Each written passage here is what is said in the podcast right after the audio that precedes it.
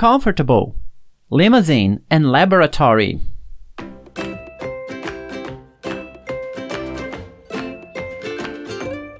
Welcome to Pode Repetir, the Student of English podcast. Here is your host, Marcelo.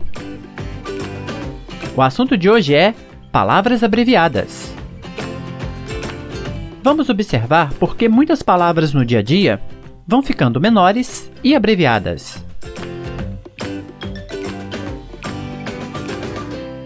Hey guys, what's up? E aí galera, beleza? Tudo bem? Em inglês, muitas palavras são abreviadas de sua forma completa para uma forma mais simples de se falar, e este fenômeno ocorre principalmente na língua falada, para ficar mais prático ou simplesmente dar um ar mais jovial, mais descolado. Para você entender melhor do que estamos falando, acesse nosso arquivo no link da descrição do episódio e vamos ver algumas palavras no português. Por exemplo, temos a palavra extra, que nada mais é do que uma abreviação da palavra extraordinário. Foto, fotografia. Otorrino, otorrinolaringologista. Pneu, pneumático. Moto, motocicleta. E na gíria falamos facul para faculdade e churras para churrasco. Como última palavra temos hortifruti, que nada mais é do que uma abreviação de Hortifruti Grangeiro. Essa você não esperava.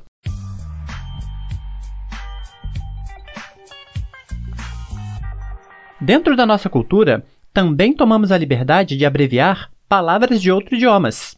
Por exemplo, Face para Facebook, Insta para Instagram e Whats para WhatsApp. Vamos às abreviações mais comuns na língua inglesa.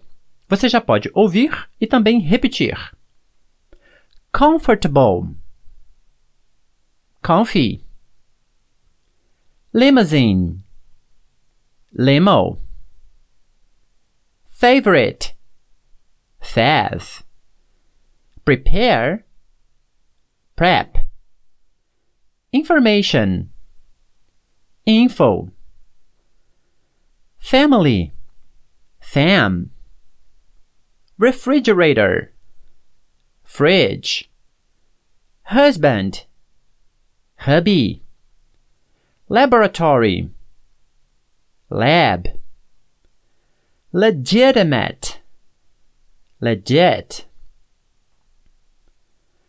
microphone, mic, vocabulary, vocab, recapitulate, recap.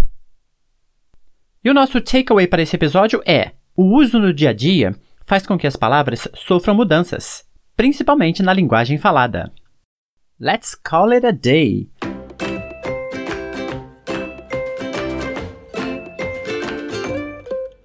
Nosso canal Pode Repetir está disponível em